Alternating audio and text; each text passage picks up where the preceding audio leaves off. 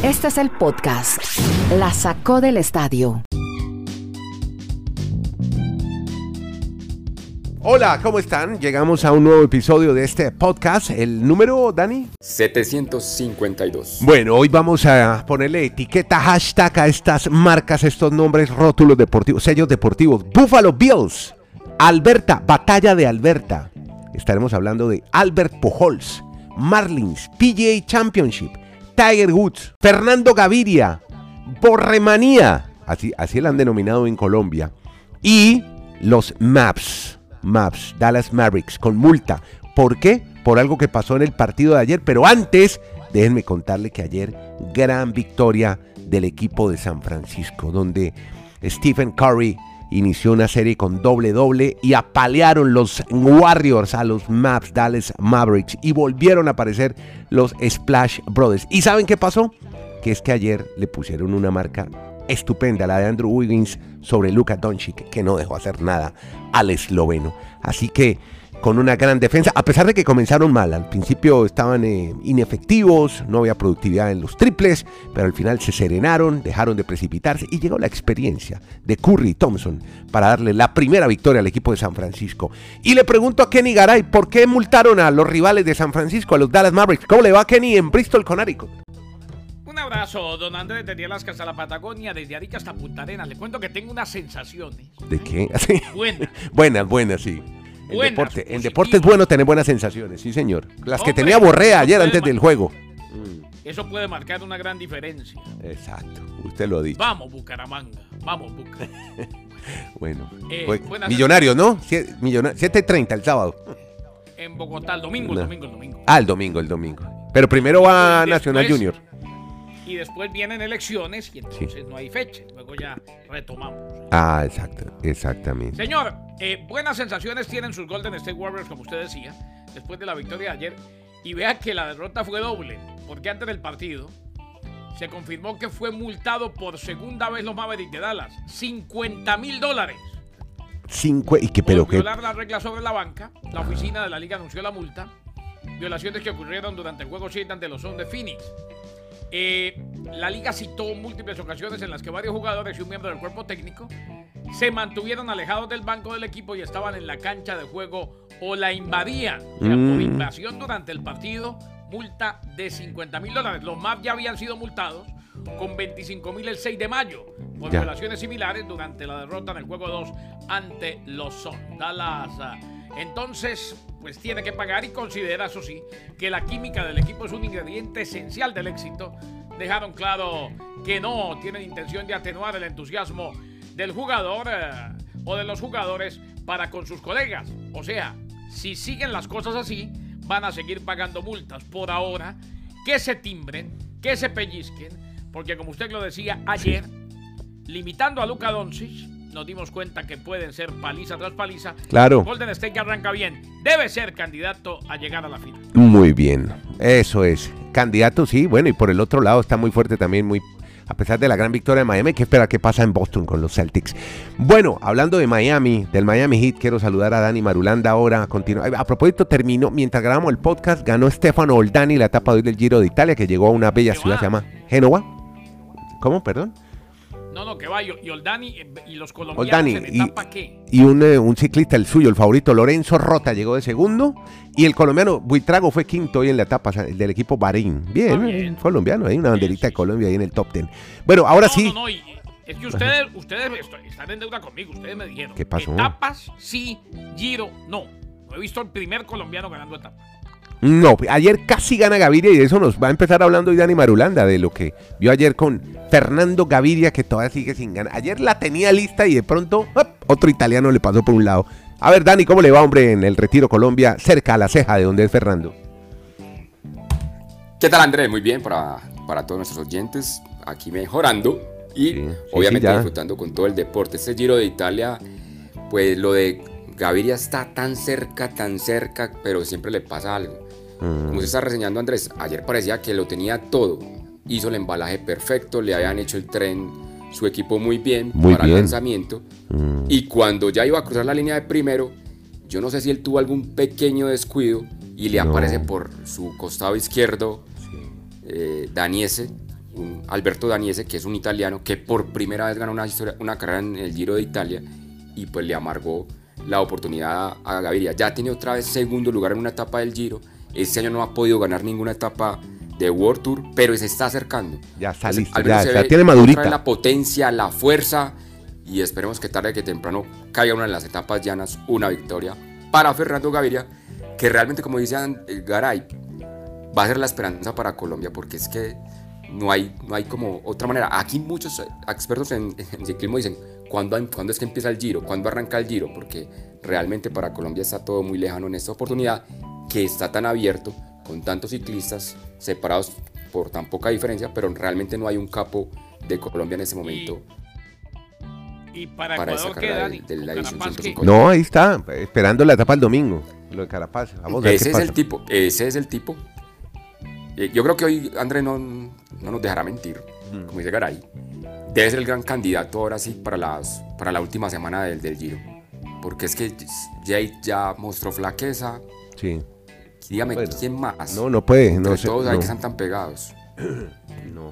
A ver, ¿quién puede ser? De pronto. No sé, ¿quién? El portugués, eh, Sousa, ¿cómo se llama? Es que no hay. Landa, Landa, Landa no, Landa, rueda.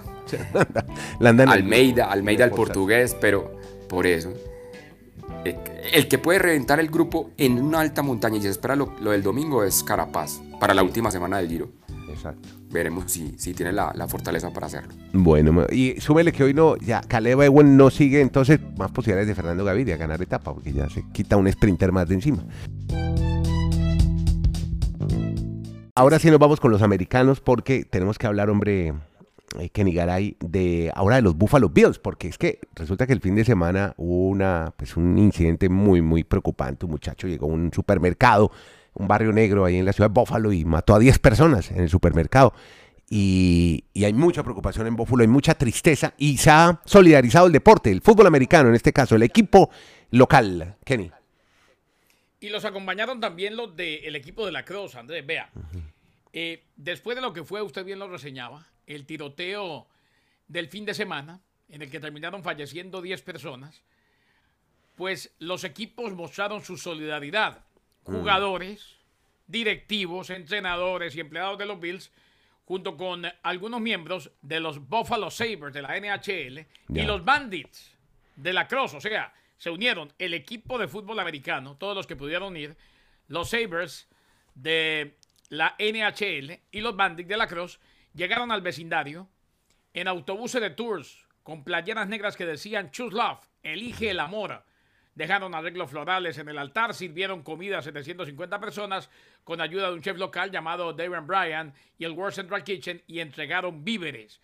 Parte del apoyo que quieren mostrar los equipos locales a lo que pasó el fin de semana, ese ataque racista en el Top Friendly Market que mató, reiteramos, a 10 personas, dejando lesionadas a tres más. Así pues que al menos una demostración de solidaridad, de cariño y de respaldo a un pueblo muy golpeado por algo que lamentablemente ha pasado a ser prácticamente del día a día. Sí, qué tristeza. Bueno, vamos a imprimirle un poco más de optimismo, positivismo a esta noticia triste eh, que ocurre en Estados Unidos y que es casi diaria, es algo con lo que tienen que vivir los ciudadanos americanos con ese miedo, esa inseguridad de hombres armados que en cualquier momento pueden aparecer en sitios públicos. Hablemos de algo positivo y tiene que ver con las historias de béisbol que nos trae cada día. Han estado buenísimas toda la semana las que nos trae Dani Marulanda desde los campos, desde los parques de pelota de la Major League Baseball. Y tenemos de protagonistas a los Marlins, sus Marlins y Albert Pujols. ¿Por qué, Dani? Pues arranquemos con Albert Pujols porque sigue marcando hitos en la historia de grandes ligas. Ayer estuvo visitando por última vez en la temporada a Nueva York para enfrentar a los Mets. Y al conectar dos imparables, ha llegado al sitial número 10 en la historia de grandes ligas en más cantidad de hits. 3.314. Es que esas cifras de Albert Pujol son más que sí, Después de tanto tiempo, sí. Hizo dos sencillos y eso, reiteramos, lo mete ahora en el lugar número 10 en la lista de máximos en cuanto a hits para el equipo ahora de los Cardinals de San Luis. O sea, yo no sé, el volverse a encontrar con su equipo de toda la vida, pues le está dando más motivación a Albert Pujols y por eso pues está destacando hoy es la tapa o la portada de la mayor información, sobre todo en grandes ligas, esto que ha logrado la jornada anterior, Albert Pujols. ¿Y en los lo positivo, Marlins? pues Ajá. vamos a la amargura, vamos a la amargura. La amargura. Sí. Pero esto es Ayer como una, los eh, esto es como es catarsis para usted, ¿no? Esto es, la los terapia suya. la serie. Ganaron la serie a Pero es que, Washington. Garay, es que la... Sí, le ganaron la... No, y es la primera vez que pierden en el año con Washington. O sea, los Nationals no le habían ganado un solo juego a los Marlins hasta ayer. Pero qué manera era de, de ganarles. Este ¿Cómo fue el juego más largo en la temporada de, de los Marlins. ¿Cuánto duró? El juego duró 3 horas, 3 horas 56 minutos. Uf, cosa porque larga. se fue a extra hasta la décima entrada. No, qué barbaridad. Y Miami ha completado a los Marlins los últimos nueve juegos que se han definido por una carrera, todos los ha perdido. Es que ese es el dolor de Garay. Miami muestra que tiene una nómina para competir, o sea, no para ganar la Serie Mundial, pero porque siempre que va a perder decepciona de esa manera a sus aficionados. Y el dato que me llamó la atención viendo esta serie frente a los Nationals es que el día que más fueron a verlo fue el día que estaba jugando el Miami Heat en casa, el arranque de la, Ay, no me de la conferencia este de los. No entendí eso. Yo, pero ¿cómo así? O sea, o, o fue que se fueron Hay público para todo. Como comprar la- el ticket. Pero es que, oiga, la- las, las boletas son impresionante el valor del mercado de diferencia.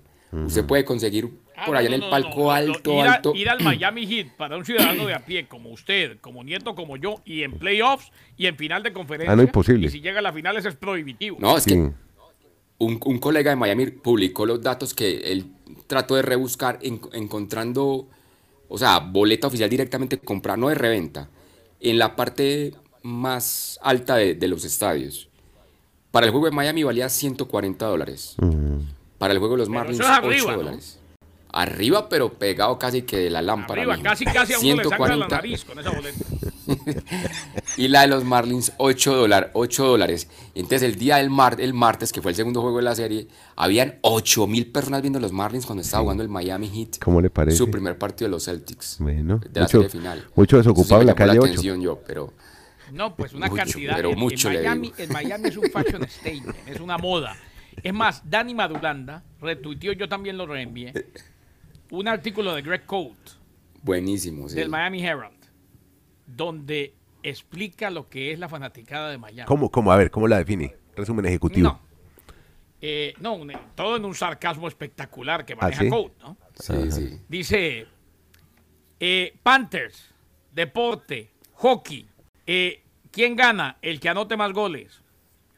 Una guía para la gente de Miami. El hit, deporte, baloncesto, el que anote más canastas. O sea, como queriendo decir, señores, Ustedes no saben de esto. La gente, no, la gente como que se sube a, Al bus de la al victoria. tren de la victoria. Mm. Y Sí. eh, lo más importante de esta noche, podría estar tal y tal y tal celebridad. Ah, Eh, ok. ¿Dónde Sí, oír el para partido por para la hagan con radio? el celular. Sí. Sí. Para ¿Dónde oír el para- partido para- por la radio? para la no, selfie. no me molesten. No Sí. sé de qué me está hablando.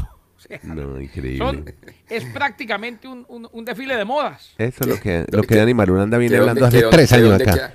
que- que dónde, que dónde queda, hay una que dice, ¿dónde queda el coliseo donde juegan hockey? No tengo ni idea, pero eso está lleno solo de canadienses. sí, es muy sarcástico, está muy sarcástico el señor. Sí. Fenómeno. Koch siempre fue un fenómeno, pero esta vez pero es muy gracioso, es muy sarcasmo gracioso. Es muy Una cómico. afición muy... Sí.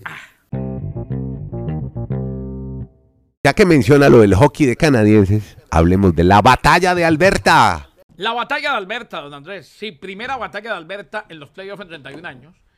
Los Calgary Flames, con un hack trick de Matthew Kachuk, terminaron ganándole a los Edmonton Oilers 9 a 6 en el juego 1. Un partido extraño, dijo Daryl Sutter, el coach de los Flames. Blake Coleman anotó en dos ocasiones para los Flames. Rasmus Anderson y Andrew Manjapane también tuvo un gol cada uno y dos asistencias.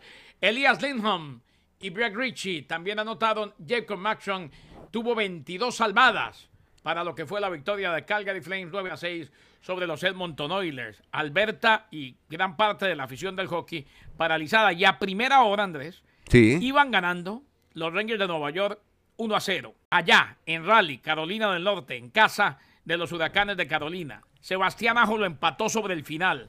Nos fuimos a tiempo extra, periodo extra, con muerte súbita y llegó el gol que le terminó dando la victoria muy temprano en el tiempo extra a los Huracanes de Carolina que lideran la serie 1 a 0. Así pues que anoche se puso a ganar la serie 1 a 0 los Huracanes de Carolina y están ganando la batalla de Alberta los Calgary Flames 1 a 0 a los Edmonton Oilers.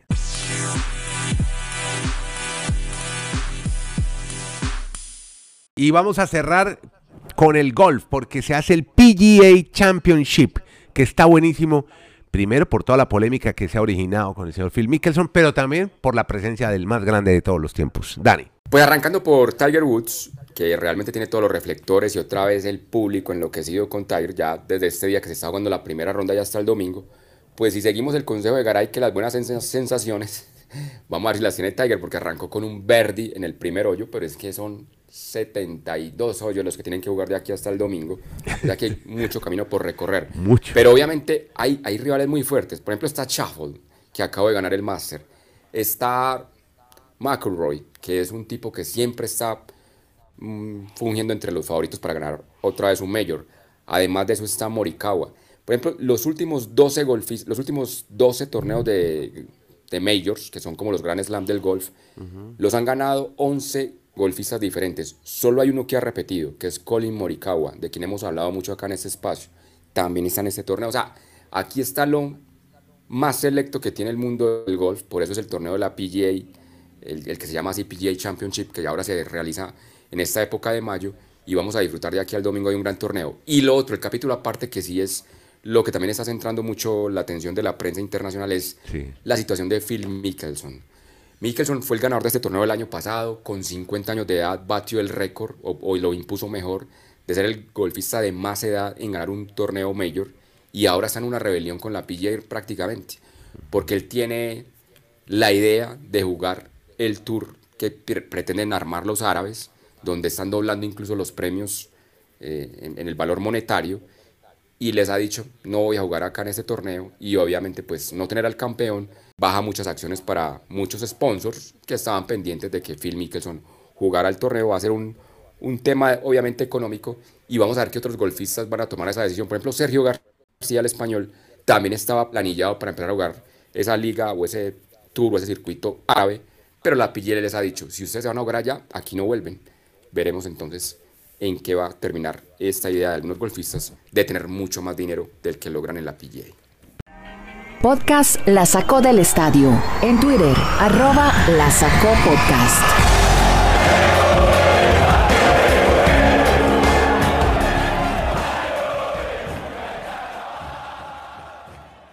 Campeón de Europa ayer en Sevilla se definió a favor del Eintracht de Frankfurt y la gran actuación del futbolista colombiano ex River Plate Rafael Santos Borré, Dani. Sí, hay una locura acá en Colombia y mucha amargura, melancolía, tristeza, qué? porque empiezan a hacer los análisis. Luis Díaz va a jugar la final de la Champions League ahora el 28 de mayo. Sí. Y Borré se acaba de coronar campeón de la Europa League.